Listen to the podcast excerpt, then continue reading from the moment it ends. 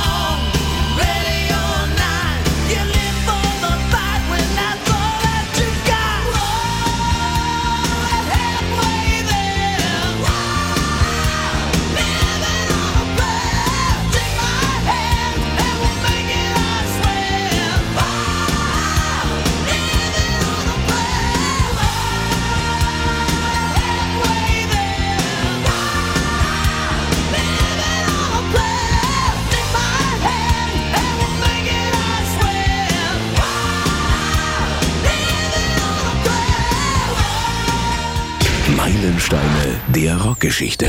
Regenbogen 2.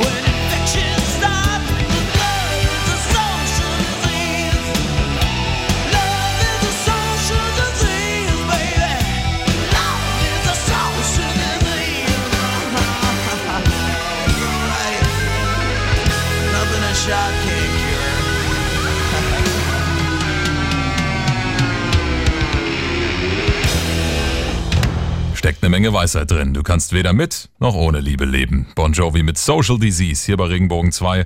Ja, vielleicht erinnert ihr euch ja noch sogar an das Jahr 1986. Damals gab es weder ein Patience von Guns N' Roses noch ein More Than Words von Extreme. Songs, die von akustischen Gitarren getragen wurden, waren eine Seltenheit im Radio. Das ist damals auch Gitarrist Richie Sambora aufgefallen. Also hat er sich im Keller seiner Mutter mit Sänger John Bon Jovi und seiner Klampfe hingehockt und einfach losgelegt. Der Cowboy-Song war in nur einem Tag fertig, kam einfach so aus ihnen rausgeflogen, wohl weil sie darin ihre noch sehr frischen Tourerlebnisse verarbeitet haben. Inhaltlich geht's also in eine ähnliche Richtung wie bei Bob Seger's Turn the Page. Das einsame Tourleben eines Rockstars. Den Einfluss dieses Songs kann man kaum überbewerten. Viele kennen sicherlich den Bon Jovi-Auftritt bei den MTV Video Awards 1989, bei dem dieser akustische Song auch alle aus den Socken gehauen hat. Das war letztlich der Auslöser für den gesamten Unplugged-Wahnsinn. Steile These, aber rein theoretisch könnte es sein, dass wir ohne diesen Song auch nie in den Genuss vieler genialer MTV Unplugged-Platten gekommen wären. Von unserem Meilenstein Slippery When Wet hört ihr jetzt Bon Jovi mit Wanted, Dead or Alive bei Regenbogen 2.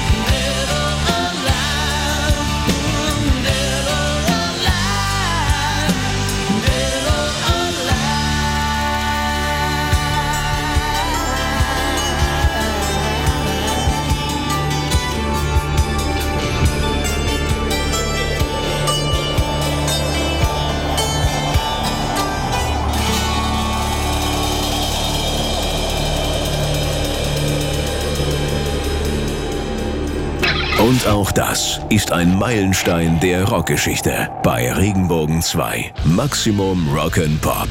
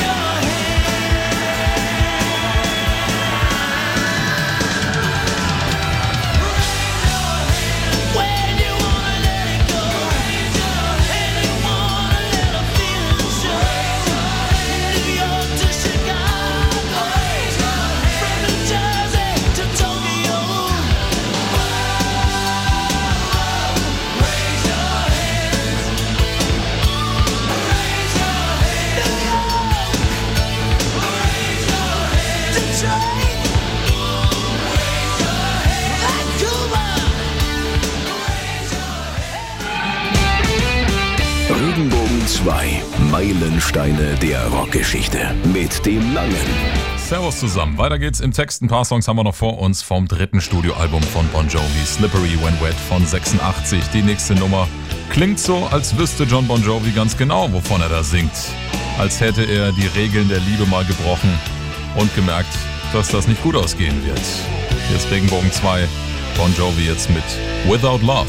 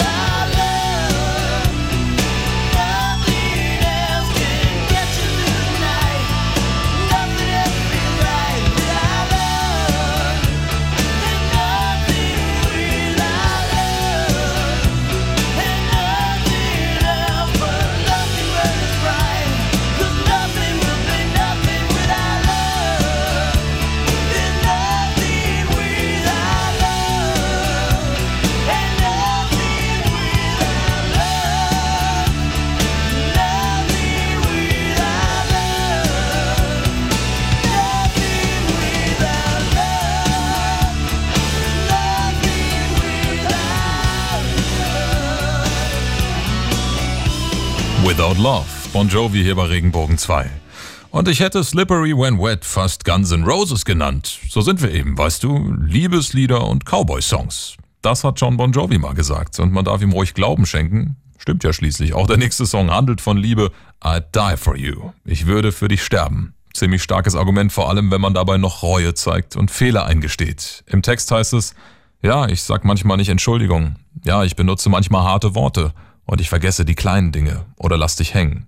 Ja, dieser Song funktioniert nur von Männlein an Weiblein, leider nicht andersrum, aber der Kerl verspricht seiner holden Maid jedenfalls trotz all seiner Verfehlungen alles für sie zu tun. Er würde für sie sterben, weinen. Er würde alles tun. Bon Jovi haben später auf Tour auch gerne mal eine langsamere Variante dieses Songs gespielt. Aus einem ziemlich bewegten Jahr. Aus dem Jahr 1986 sind hier Bon Jovi mit I Die For You bei Regenbogen 2.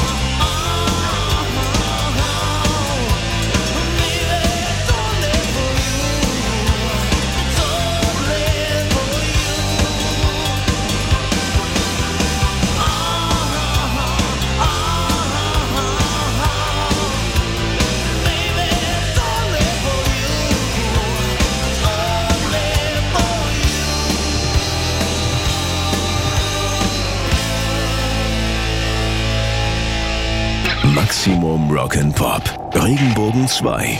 Die Meilensteine der Rockgeschichte.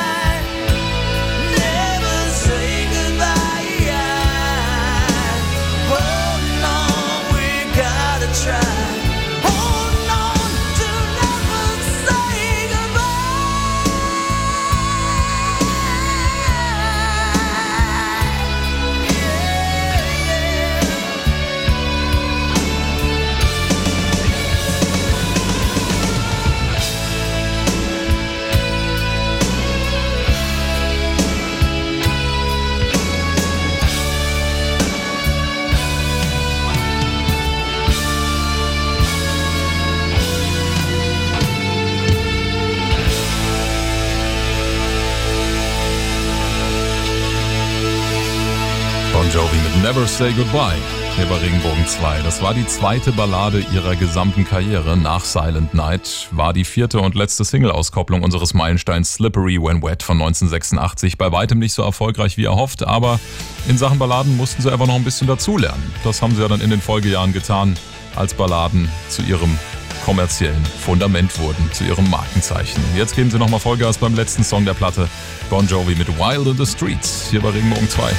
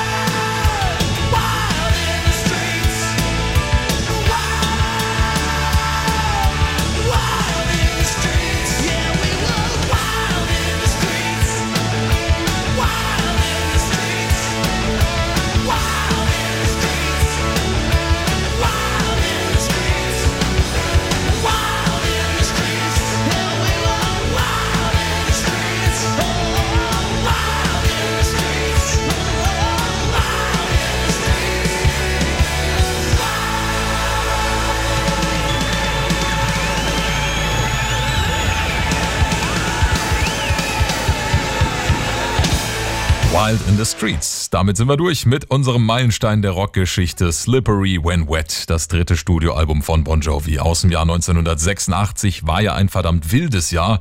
Ende Januar zerbrach die Challenger der NASA, das bis dato schwerste Raumfahrtunglück für die USA. Nur drei Monate später, Ende April, explodierte der Reaktor in Block 4 des Kernkraftwerks in Tschernobyl. Das war die schwerste nukleare Katastrophe der Welt. Hinzu kam natürlich das dauerhaft bedrückende Gefühl des immer noch andauernden Kalten Krieges und das atomare Wettrüsten der Großmächte. Also wirklich keine einfache Zeit, um die Menschen mit Songs über Cowboys und Liebe irgendwie aufzumuntern. Aber Bon Jovi, die haben es trotz allem geschafft. Und wie? Slippery When Wet wird bis heute als Startschuss für den Glam Metal angesehen und bleibt eine der erfolgreichsten Platten der 80er überhaupt. Die Kritiker waren damals übrigens schwer zu überzeugen. Die waren vor allem der Meinung, dass der Erfolg der Platte mit dem Aussehen und mit dem Auftreten von Frontmann John Bon Jovi zu tun hätte. Aber wir haben es eben gemerkt, die Songs funktionieren ja auch im Radio. Diese These wäre also widerlegt. Hier ist Regenbogen 2. Schön, dass ihr mit dabei wart.